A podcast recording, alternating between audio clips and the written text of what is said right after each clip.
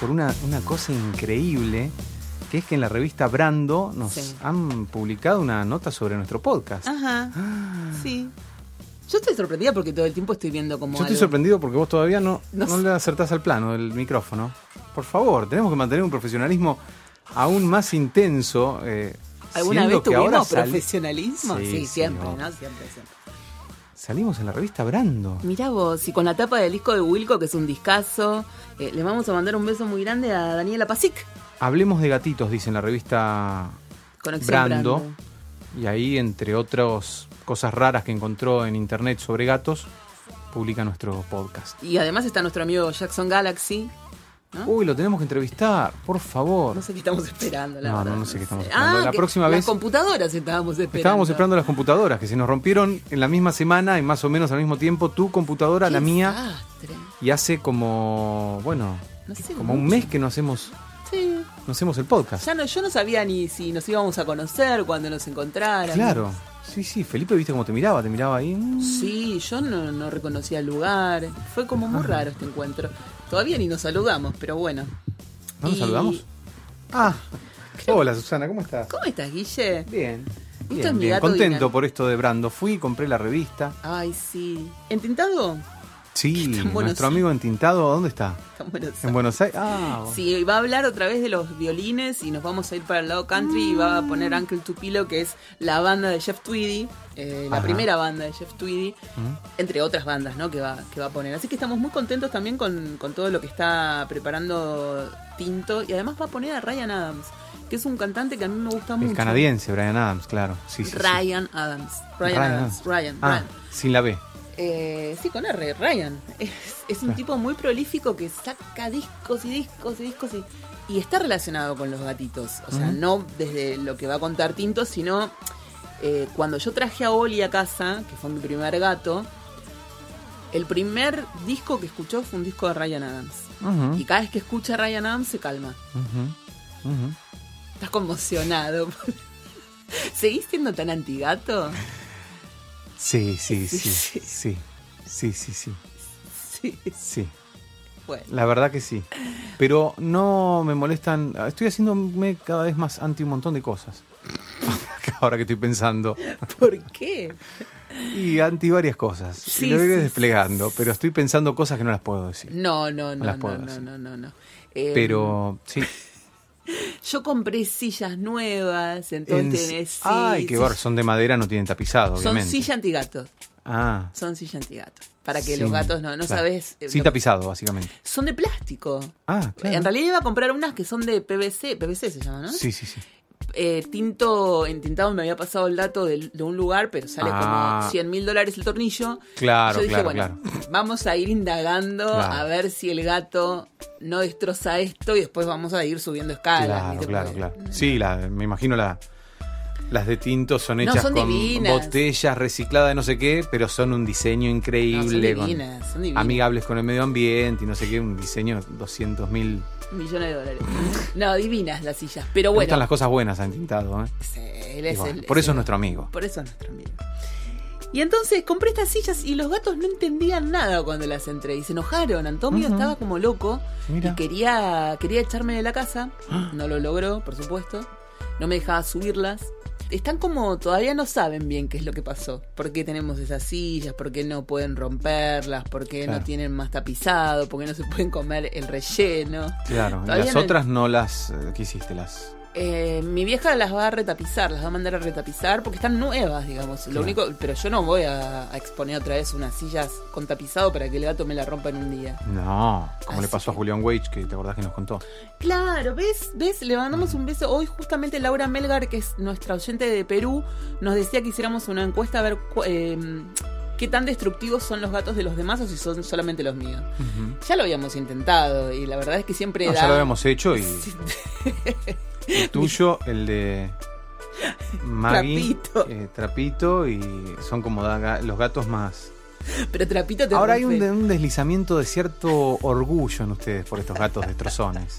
Maggie nos mostraba los destrozos, nos La mandaba cara del fotos, boquete, el claro, el boquete. boquete, nos ponía la, La cámara. la cámara de la. de Les la vamos, a re- les vamos a recordar a, a- a los que están escuchando el podcast que Trapito es un gatito boquetero. Le encanta comerse el cemento, el reboque, Sí. la pared, la mampostería. Te digo, es hora de hacer un nuevo contacto con Maggie Sí, y que nos cuente cómo está Trapito. Trapito debe O estar. sea, si somos un podcast serio sobre gatos, pese a que los detesto, Ay, no digas. bueno, eso. sí, ya podemos decirlo. Casi estamos por cumplir un año en dos meses. Pero no los detestás, no Eh, los detestás. no, bueno, está bien, tenés razón. Eh, digo, pese a eso, tenemos que ser serios y tenemos que hacer un seguimiento de los Bueno, gatos que, que vamos. Bueno, Entonces hablemos. tenemos que preguntarle, Maggie, cómo está eh, Trapito. ¿Cómo eh, está Cholito? Cholito todavía no ¿Cómo la- eh, Cholito? Justina hace casi como seis meses que volvió a Buenos Aires y no fue a retirar su gato. Yo, No. yo lo tengo Ah. que decir. El gato Esto es de. un desastre. de- Felipe, el ¿qué onda? Felipe. Felipe lo quiere decir. Felipe se quiere matar. O lo está reteniendo Felipe. No, no, no, no, no. Yo, yo planteé Felipe había darlo- adaptado su casa. Yo planeé darlo en adopción a una, a una persona, a un humano responsable y Justina se negó porque dice que es su gato, digamos. Claro, claro. Pero, pero no lo va a buscar. El gato ¿Por qué está- no lo va a buscar? No, pero porque es muy mal eso, Justina.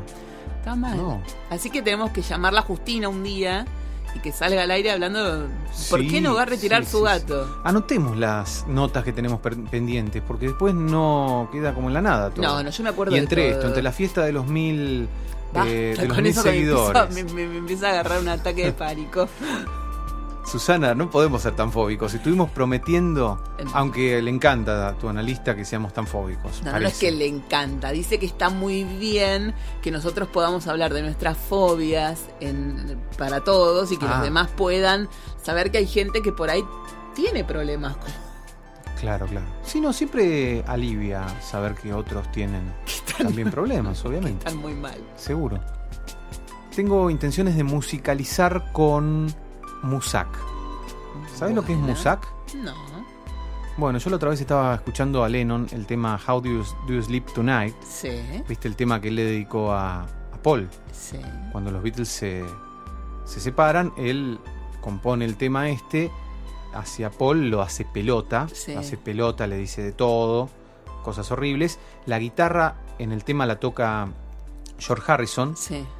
porque él también estaba un poco creyendo que los Beatles habían llegado a, a su eh, ruptura bastante por culpa de Paul. Ay, que Paul, viste, infumable. y bueno. bueno, vos le querés hacer eso Le horrible en la cara. Le quiero tirar un, le quiero hacer un graffiti en la cara, a Paul. Claro, no, pobre.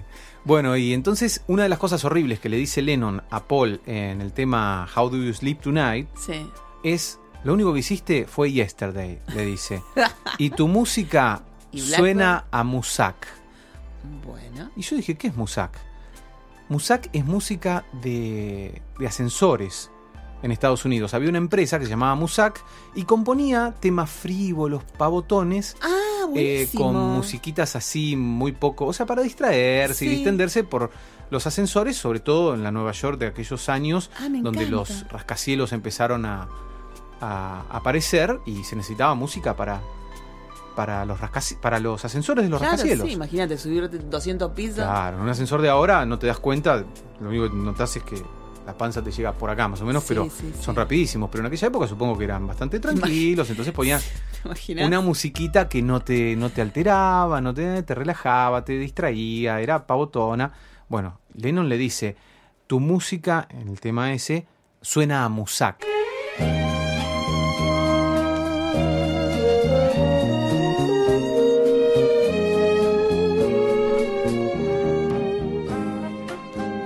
Pensaba cortinear con Musak. Ah, bueno. Cortinear, mientras nosotros hablamos, escuchamos Musak.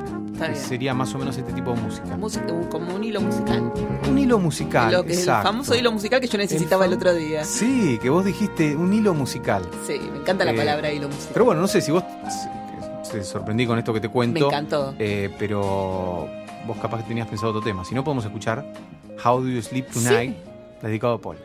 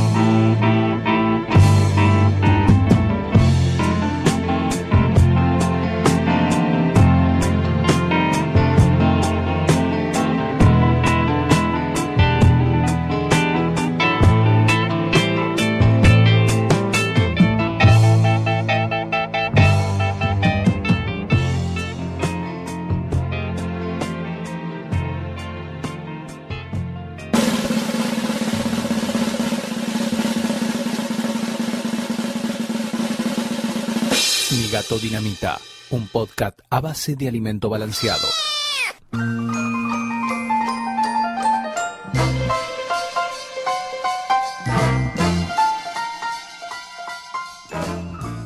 ¿Te vomitas o.? No, porque o la vez pasada yo traje eh, mogules de más que no comimos y vos dijiste que los ibas a guardar para el próximo episodio. Ah. ¿Te acordás? No, no duraron, no, no, fui. Pero es que cuando fui a hoy a lo de Estelita estaba cerrado, Estelita. Ay. Ah, bueno. Che, escúchame, tenemos como problemas de sincronización. Recién no volcamos el vaso de agua de milagro. No, Porque- eso como siempre. O sea, Eh, todo mal. Sí, obvio. ¿Qué decías sobre quién llamó a, a Lennon? No, no leí Ah, la Lennon, nota no a Lennon, todavía. no, a. Lennon no. El día que murió Lennon, el que llamó, a la que llamó a la ambulancia, supongo que habrá sido el 911, no sé, fue Lorín Bacal. Ajá. Eh, sí. Ah, que vive en el Dakota. Y viven todos ahí. Yo también debería estar viviendo ahí. Sí, no sé sí. por qué. Por- ah, porque eran, porque yo soy de color. Por eso no. Viste que a la gente de color ¿En no. serio? sí. Ah. Ya lo había contado esto acá. La gente de Mm. color no, no lo quieren en el edificio. No, Le hacen salir por. Que viene a poca gente. Mirá que grande. eh. Qué bárbaro. Y qué, qué paradoja que un hombre que luchó por la paz y todo viva en un lugar tan elitista, haya vivido. Sí. Bueno, y que Yoko. Pero está bien. ¿Y Yoko sigue viviendo ahí? Sí, pero le deben estar energizando el lugar para. ¿no? Como Debe ser, claro. nivelando exacto, un poco exacto, la exacto. energía, porque si no te imaginas.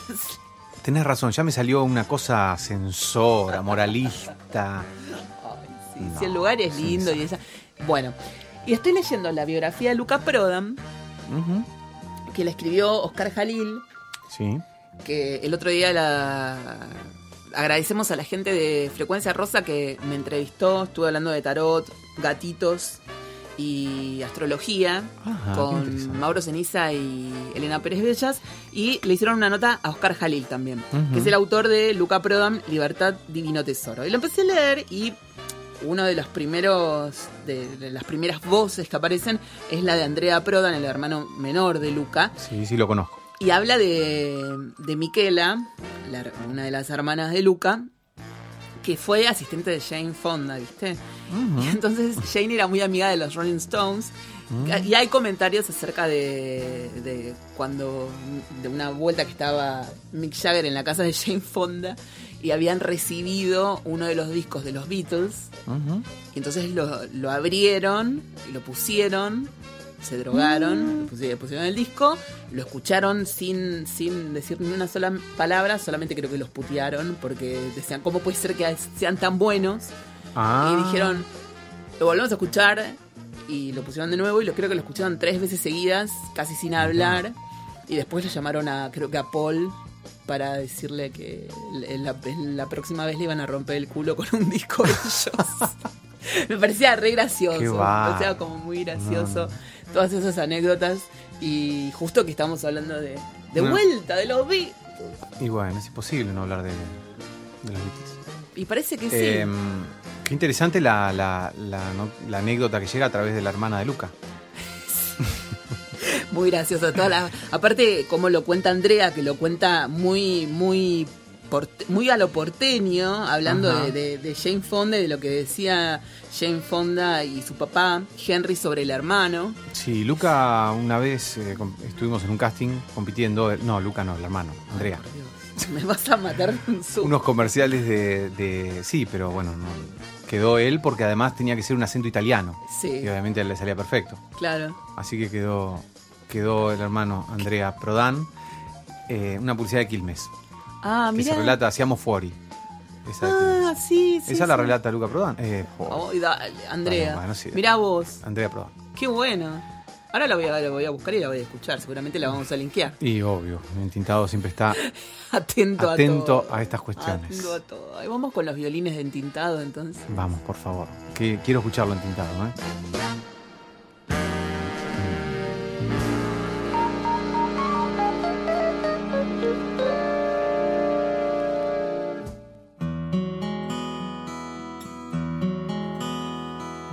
Hace algunas semanas, más precisamente durante el episodio número 21 de este mismísimo podcast, dedicamos este rincón a desmitificar aquello de que las cuerdas de los violines están hechas de tripas de gato.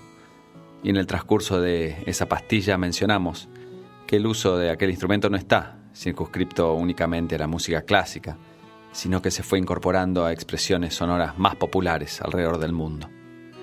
En los Estados Unidos, siguiendo un poco la influencia inmigratoria de la música folclórica irlandesa, el violín o fiddle, como se lo conoce alternativamente, tiene un lugar destacado en la música folk, bluegrass y country.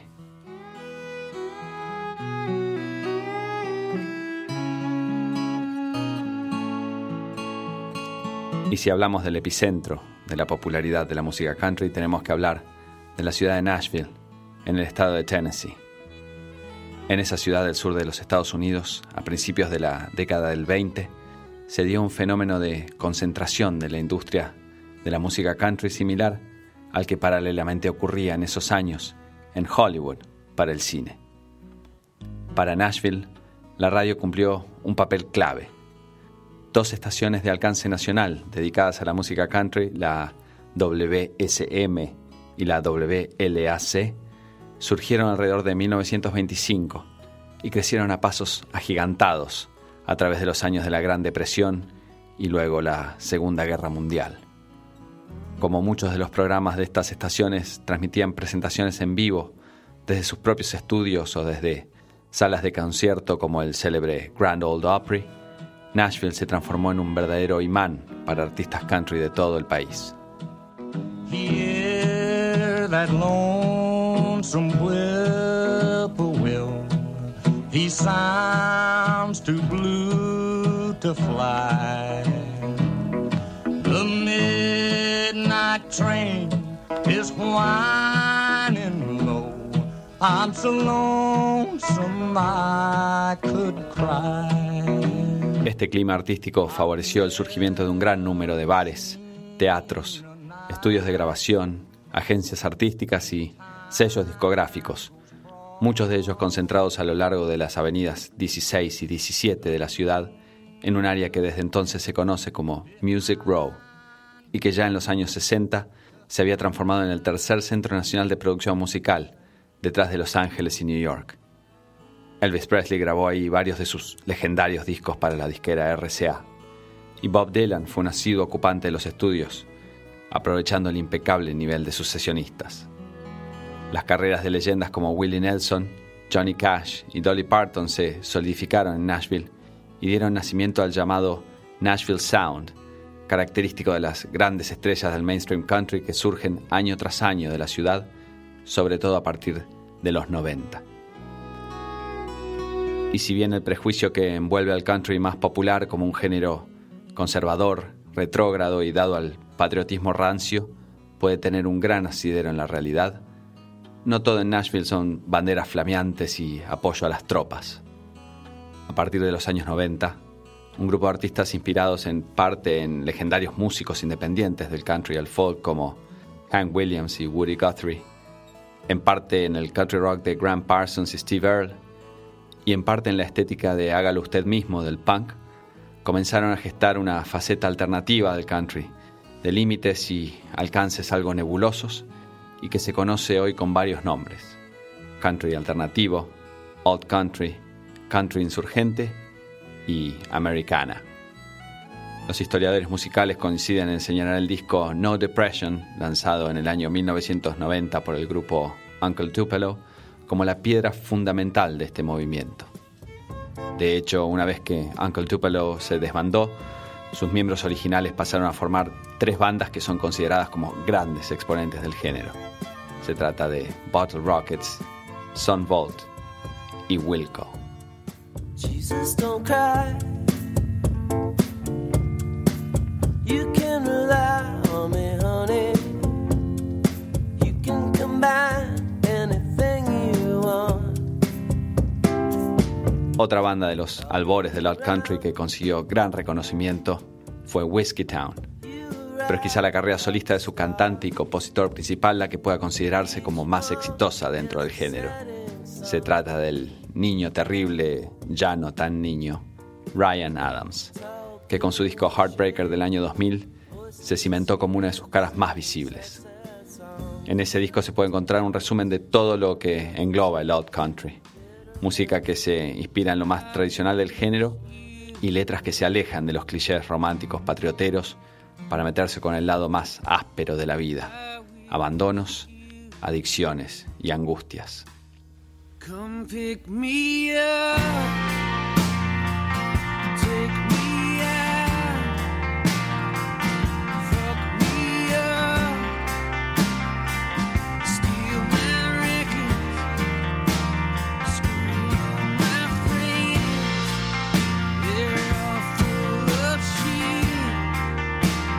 Si la carrera de Ryan Adams sigue siendo prolífica y exitosa hoy, 15 años después, mucho tiene que agradecerle a ese disco que grabó a lo largo de dos semanas en los estudios Portland de Nashville y a dos de sus socios, amigos, coescritores y colaboradores, David Rawlings y Gillian Welch. Este dúo musical viene trabajando juntos desde mediados de los 90, siempre abrevando en las aguas del country y el bluegrass tradicional, y colaborando con otros músicos del género o editando sus propios discos bajo el nombre de Dave Rawlings Machine o el de Gillian Welch solista.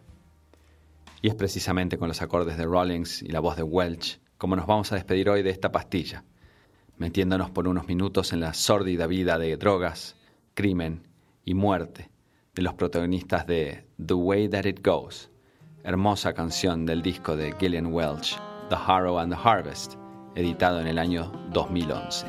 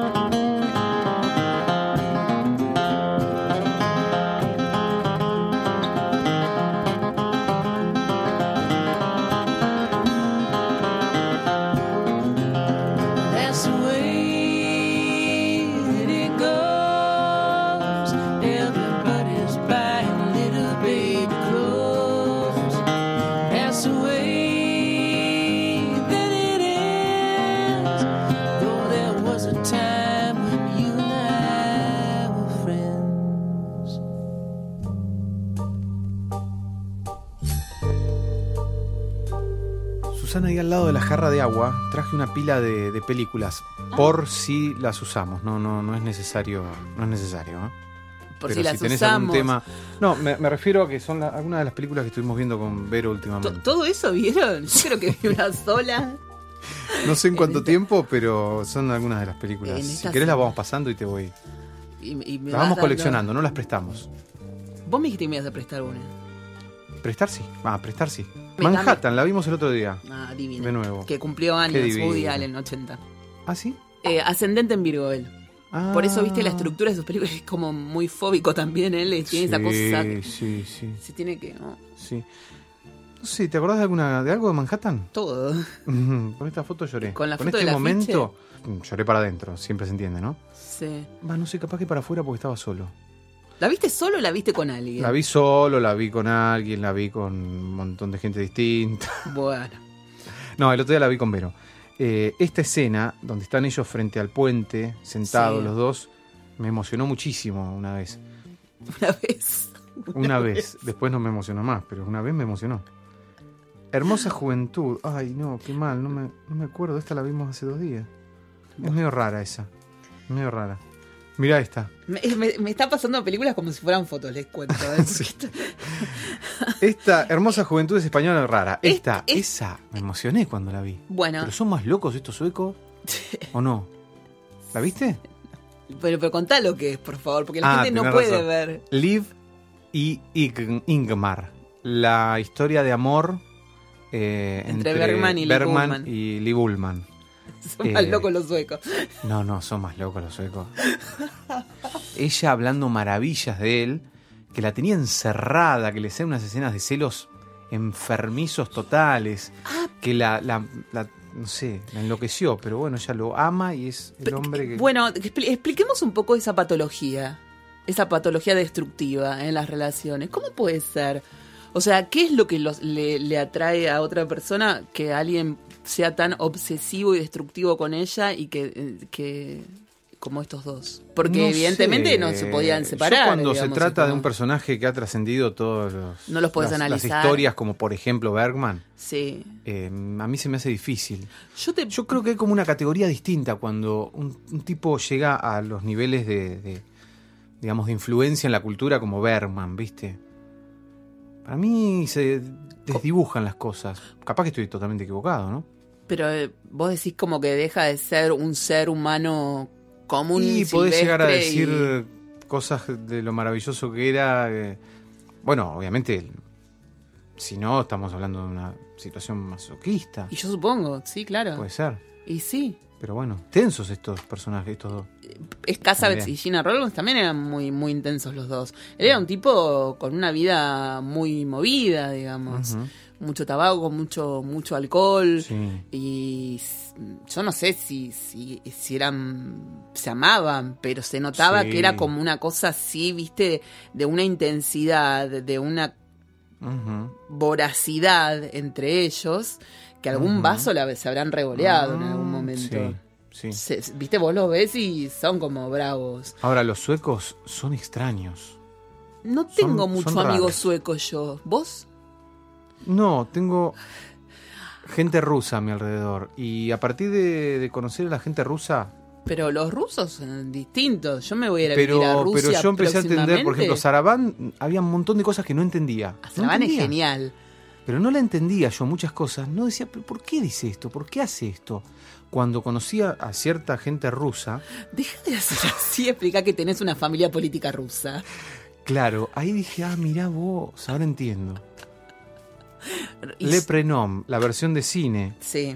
Pero buena, sí, pero tampoco la pavada.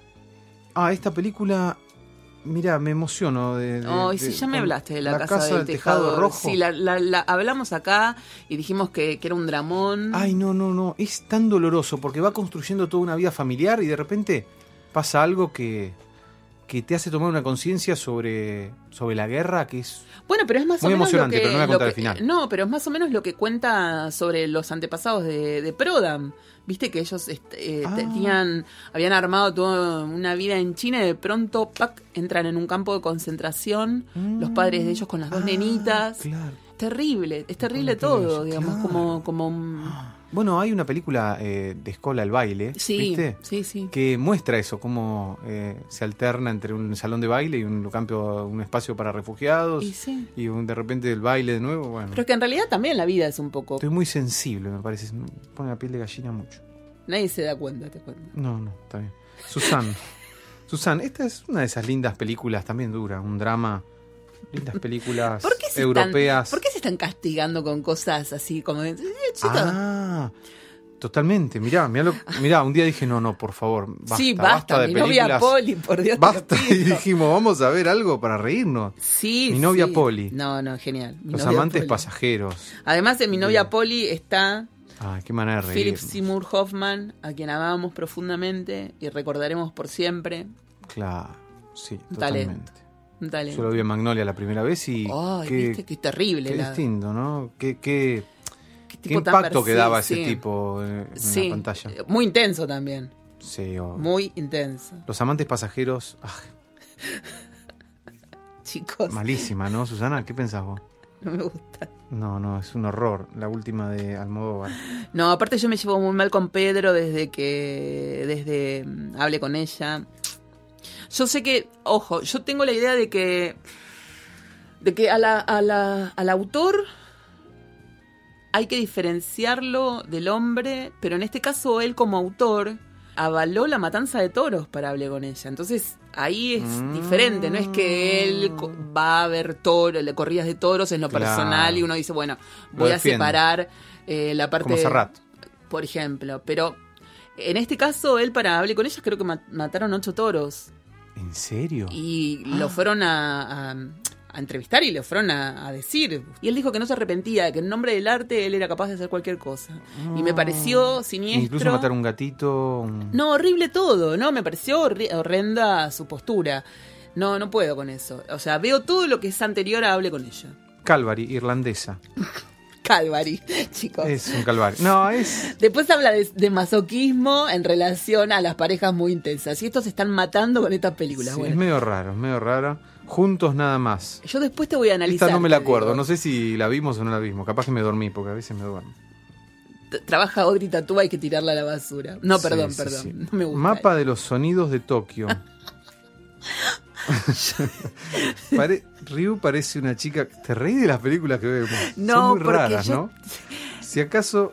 No es que, sean, que sean raras, es que me parece que haber visto en este tiempo todas estas películas que son tremendas, yo me tengo, para reponerme de una de estas necesito un año. Sí, sí, sí. O sea, Totalmente. Detrás del sol.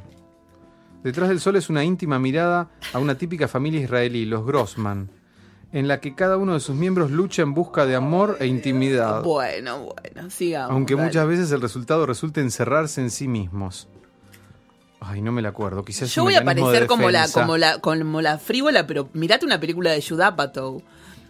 Te No pido sé. por favor, sí, mirate. Sí, capaz que por eso te estoy mostrando todo esto para que me. Para que te recomiende comer. Una se, una se presentará una no noche en una comisaría precisamente 10 años después de la muerte de su marido, Basta. que fue decretada accidental. Basta, te lo pido por favor. A propósito de Eli, ah, imagínate que acá se pierde un chiquito y se ahoga en el mar. O sea, imagínate. Perdón, no, no me quiero, no me quiero reír, pero es terrible. Dos esto. días, una noche, la última de los eh, hermanos Dardenne, que a mí me encanta. Me gustan mucho las cosas que hacen los hermanos Dardenne. Sí, pero también. Es tremenda, pobre. Una chica que la despiden del trabajo y, y anda mendigando eh, un voto para, para que no la despidan. Bueno. Leviatán, oh, otra para morirse. Leviatán, ¿la viste? No me acuerdo, pero creo que es un hombre que está por perder la casa. Bueno, esta, Isabel Huppert, Ah, es una ¿Te gusta? genia, sí, me encanta. mi peor pesadilla. A pesar de todo, es una comedia romance malísima, malísima. Bastante Isabel. Huppert es divina. Bueno, eh, Krugovi Circles. En pleno conflicto étnico entre serbios, croatas y musulmanes, un joven soldado serbio impide que unos compañeros maten de una paliza a un civil de origen bosnio. Yo te juro que te Eh, voy a traer películas porque no puedo soportar que. Te voy a. Vos sabés que una vez, yo siempre lo conté, creo, acá. Cuando yo me separé una vez, yo me empecé a ver todos este, este tipo de películas Claro. y vino Ezequiel Acuña y me dijo: basta. me sacó toda la colección de Bergman. Ah, es genial. y me dijo, sí, eso "Ter- necesitamos. terminá y me dio, ¿sabes qué? Toda la colección de Will Ferrell. Entonces vi a Anchorman, la de los patinadores, la, Mm. bueno, y a- la de la Navidad, la del reino de Navidad, no me acuerdo cómo se No, llamaba. genial. Y así cambió mi vida. Y ahora estoy así espléndida. como No, en ves. medio de la paliza, en medio de la paliza del civil de origen bosnio, que, que casi lo mata, que yo, eh, yo le dije a Vero, paremos con, paremos con esto. Paremos, ya las, como las calles de las rosas. Basta. Después de la muerte de su padre, Hannah Weinstein, una periodista neoyorquina de origen judío, decide averiguar qué sucedió, sucedió en 1943 en Berlín cuando su madre Ruth y su abuela fueron separadas por los nazis y llevadas un campo de concentración. Mirate un diván en Nueva York. Las tengo. ¿Y en, por qué no video, le- en video. La de, La vi, la vi. de William Sí. Hart y... Sí, está buena, está buena, sí. Digo, para... Intercambian pared, para eh, re- departamentos. Para relajarte un poco, te lo pido por favor. Tuya, tuya, no. Bastante, bastante mal. Menos O sea, mal. es linda, pero no, no está mal. Con Juana pero- Viale. Dios mío. O sea, ¿cómo pasás del cine checo y del cine sueco de Bergman a ver, Es que queremos algo diferente, pero. a ver una película con Juana? Que todo bien con Juana Viale, no, pero digo... todo bien, todo bien, pero. eh, no sé, no sé. Muy raro todo. La Yves Saint Laurent. Ah, este es el documental Sí, del que no, hablamos. no es documental, es Ah, no, un- la historia. La historia, bueno. Sí. Winter Sleep. Imagínate esta película de origen. Eh, Lo bueno. Para. Sí, sí, es. ¿De dónde es? No sé de dónde, mirá. Pero es de un lugar muy, muy, muy raro. Muy raro. Unas escenas larguísimas. Dura como tres horas esta película. Como tres horas. Eh, un actor jubilado, dirige un hotelito en Anatolia. Gracias a Dios, yo estoy en un momento de mi vida muy, Con la ayuda de su joven esposa de la que está muy distanciado y de su hermana, una mujer triste porque se acaba de divorciar. Bueno, así empezamos. Escenas muy largas y muy lindas, pero muy raras. ¿Se divierten en algún momento ustedes dos acá en esta familia? Y más o menos. Aire libre, la de... em, ¿cómo se Leo llama? Baraglia. No, Anaí Berneri. Es que hizo cosas lindas. Esta chica a veces no gusta ver cine argentino. No sé quién Pero es esta Anaí es... Un año sin amor hizo una película muy linda. Ah, sí. Es linda esa, está buena. ¿La hizo ella? Eh, sí, después cul- eh, la culpa, culpa de ma- tu madre, algo así. Mm, Esa no me gustó tanto y esta tampoco me gustó mucho. Casi nada. bueno. Un, bueno, un verano con el abuelo, Boyhood que la comentamos, y. Las Insoladas. No me gustó para nada. Pobre, ¿no? ¿Tu amigo? Es amigo tuyo, Tareto, ¿no? No. No me gustó, la verdad, perdón. Pero No, no, no. si estás. Siempre Alice. Esta no sé ni lo que es, ganadora de un Oscar, es pésima. Y la familia Belier y qué sé yo. Bueno, algunas de las películas. Divino todo, la verdad. Veo que, que- que lo están pasando muy bien. Yo quisiera que pusiéramos una canción ahora, un, un tema divertido, Viva la vida, viva el amor, por ejemplo, algo así. Y después te voy a, Vamos con eso, por favor. a invitar a que te relajes y te voy a analizar un rato a ver qué te anda pasando, pues yo no lo puedo creer. Te dejo solo un mes, te dejo solo un mes y me haces todo este desastre, Guillermo. Necesitamos ver otro cine. Con razón estás así que, que odias a todo. Debe ser por eso, ¿no? Estás eh, no future, total. Bueno, eh, Rescatemos a Willy. cuando, cuando eh, pasamos la peli nuestra, La Marea, en el colectivo volviendo de las leñas a Buenos Aires, Sí. terminó la proyección porque la pasaron uno de los pibes dice, eh, pasemos esta, bueno, la pasaron y uno de los que estaba ahí me dijo, muy buena, pero poneme una comedia ya. Claro, te lo pido por favor. Mucha vamos, vamos, vamos con Viva la vida, viva el amor. Y ahora enseguida lo estamos analizando a Guillermo a ver qué es lo que le está pasando. Te buscaré, cariño por todas partes, no pararé hasta encontrarte, yo necesito tu amor. Te buscaré, y el día que yo te encuentre, será todo diferente, podré cantarle al amor. Te buscaré, iré como un vagabundo, andando por todo el mundo, y un día te encontraré. te buscaré y el día menos pensado me sentiré enamorado, entonces podré cantar. ¡Eh! Viva la vida, viva la vida. viva el amor. Viva la vida y las mujeres que de este mundo son lo mejor. Te buscaré, cariño por todas partes. No pararé hasta encontrarte. Yo necesito tu amor. Te buscaré y el día que yo te encuentre será todo diferente. Podré cantarle al amor. Viva la vida, viva la vida, viva la vida, viva el amor. Viva la vida y las mujeres que de este mundo son lo mejor.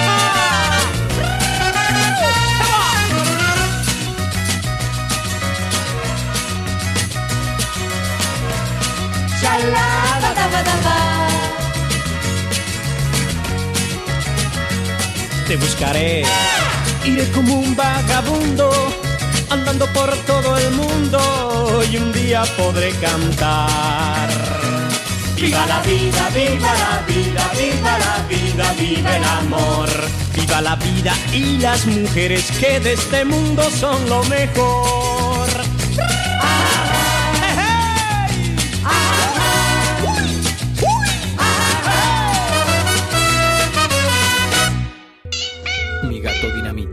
Un podcast a base de alimento balanceado. Bueno, a ver, por favor, recuéstese. Bueno, está bien. ¿Qué es lo que le anda pasando? ¿Qué estuvo haciendo en este último tiempo, además de ver esas películas tan, tan particulares? ¿Por qué, ¿Por qué elige ese tipo de cine? No sé, no sé, la verdad que no sabría qué decirle. ¿Ha ido a correr este tiempo? ¿Ha no, generado no, endorfinas? eso debe ser, eso debe ser. Eh, antes iba a correr, a correr y caminar, no, correr Claro. solo no, porque me, me parece un esfuerzo muy... No, es muy violento, Muy grande. además, eh, correr solamente. Yo corro, camino, corro, camino, Sí. Bien, Eh, y vas trabajando con tu ritmo pero no por alrededor del cementerio. No, por adentro seguramente, ¿no? No, no, no, por adentro. por adentro no, por alrededor tampoco, porque La energía eh, hay está gallinas buena. que desgolladas, sí. Qué lindo lo que me estás Entonces contando. nos da, no- nos da impresión. Íbamos al Rosedal. Nos da impresión. Sí. Es horrible todo Y lo que estás contando. Íbamos a correr por el, eh, por el circuito. Hay un circuito. Claro que Hay hay. un circuito, eh, ¿viste? Pero bueno, eh, íbamos a. Usted A y fíjese que no lo, no, no lo puedo sacar de todo este clima oscuro en el que está inmerso. ¿Usted se ha dado cuenta de eso? No me había dado cuenta. Y Pero me está hablando de gallinas degolladas. No, sí, sí, sí, claro. Bueno. Me sale de una oscuridad de un niño que se ha muerto en un río ahogado a una gallina ah, es una degollada. escena- Una escena espantosa. Pero no quiero que me hable. Yo quiero sacarlo. Quiero ver por qué estamos ahí. Y no será que porque, o sea, como usted decía que estoy mirando estas cosas y por ¿Qué? eso estoy así, Y puede ser. ¿Qué es lo que.? o al revés, o estoy de un ¿Qué modo y por eso estoy mirando ¿Qué está estas cosas. buscando? ¿Qué está buscando? Usted está buscando a Plutón en su interior. Porque Plutón lo lleva. Yo ahora estoy especializándome en astrología, además de psicoanálisis. Sí, sí, sí, claro, sí. Y Plutón lleva. Veo que está poniendo muchos objetos en el consultorio que tienen que ver con, con astros. Mm. De hecho, en mi, mi anterior analista tenía un, un loro que yo miraba para arriba. Era un loro de bronce, pintado. Y yo miraba para arriba en el diván así y veía la cola del loro sobre mi cabeza. Digo, me da un poco de impresión. Y ¿Cómo? acá ahora tuve que esquivar unos planetas. eh, Armó como una especie de, Sí. de sistema solar en su... Estoy enfocada en la energía de Plutón y de por qué uno tiene que ir a, a buscar al fondo, porque las cosas, ¿vio? Uno trabaja el consciente y el inconsciente y en realidad trata de pasar las cosas del inconsciente al consciente para poder resolverlas Claro. y para poder sacar las cosas del inconsciente hay que ir bien profundo, profundo, profundo, Claro. profundo como Plutón. Ah, esa es su idea. Sí. Claro. Ahora estoy pensando que es como toda una idea de- del psicoanálisis, ¿no? Eh, hay gente que tiene esta concepción del psicoanálisis como ir a revolver, dicen. La mierda. Eso dicen. Perdone, yo no voy a decir porque desde que mi suegra intentó escuchar el podcast en Puerto Madryn y yo decía una mala palabra espantosa, no quiero decir más malas palabras horribles. Pero está muy bien, porque uno no se tiene que reprimir. No reprima sus impulsos, no reprima sus impulsos. Tiene no, que no, es solamente filtrar. aflorar. Tiene que aflorar toda esa energía que usted está tapando. No tape más, no tape más en esa oscuridad de todas esas películas. Salga a la luz. ¿Me puede recomendar alguna película para ver? Así Pero como me recomendó escuchar a Palito Ortega. Que nos mande empanadas, palito. Sí, mm, por- pero por supuesto, eh, puede ver eh, la, la última de Judd Apatow, por ejemplo. Puede ver las películas de Judd Apatow, pero ya las debe haber visto. Judd Apatow es No, el no, nuevo no, cine, la, el- la nueva comedia americana que apareció con, con Super Cool. Ajá, ¿No, la- no- ¿Usted no vio esa película, Super. Cool? no. En realidad no es de Apatow, es de, de Motola. Eh, pero Apatow es productor de esa película y trabaja todo su equipo, Seth Rogen. Ay, menos mal que me... Yo, yo iba a buscar Yuda Patou. No, es Yud Apatow. Apatow, Apatow. Perfecto, Ah. voy entonces a, a ver eso. Sí, sí, sí. Después tiene una película que a mí me gusta mucho que se llama Funny People, que trabaja Adam Sandler. Eh, la gente que sigue Mi Gato de Dinamita no es muy fanática de Adam Sandler, pero nosotros lo vamos a defender todos los días de nuestra vida. Mm. Y es una película que trata de hablar de la historia de un comediante, pero desde lo más bajo del comediante. Entonces no es una, una comedia, es un dramón con tintes de comedia, muy al estilo Billy Wilder, que hacía estas cosas así, eh, con un doble sentido, con, con, con humor muy, muy, muy a lo Porcelio Olmedo. No, me encanta. Usted tiene que ver Ajá. todo eso. Sí, sí, sí, sí, creo que tenemos que ver. Le voy a hacer una listita. Por favor. ¿Cómo paso del tuteo al no tuteo? Es maravilloso. Pero bueno, voy a ver si. No, igual no se preocupe porque hemos pasado la sesión hablando de películas porque muchas veces me pasó con mi con mi anterior analista, perdón, pero no la voy a nombrar más. No, Perdón, no, me disculpa. Yo no tengo ningún inconveniente en hablar de películas. A veces este, uno necesita salir un poco de, de la cosa psicoanalítica, puntualmente hablando, Ujú, y retirarse hacia un costado más humano, Claro. ¿no? Ajá. Usted no me está prestando atención. No está conectando No conmigo. le estoy en este escuchando momento. atentamente. No está conectando conmigo. Bueno, ¿sabe lo que va a hacer ahora? Sí. Va a ir a la bici Ay, fija. Siempre me da ejercicio, licenciada. Va a ir a la bici fija que tengo en la entrada de- de- del consultorio Sí. y va a ser 40 minutos. Ajá. Mientras yo me preparo un té y me voy a, a limarme las uñas. Claro, bueno, bueno, Está bien, ¿Eh? está bien. Bueno, y terminamos por hoy. Ajá. Bueno, bueno. Bueno, lo dejo a la ¿Lo pago ahora o después? No, ahora. ¿Cuánto es? 1500 aumentamos. To.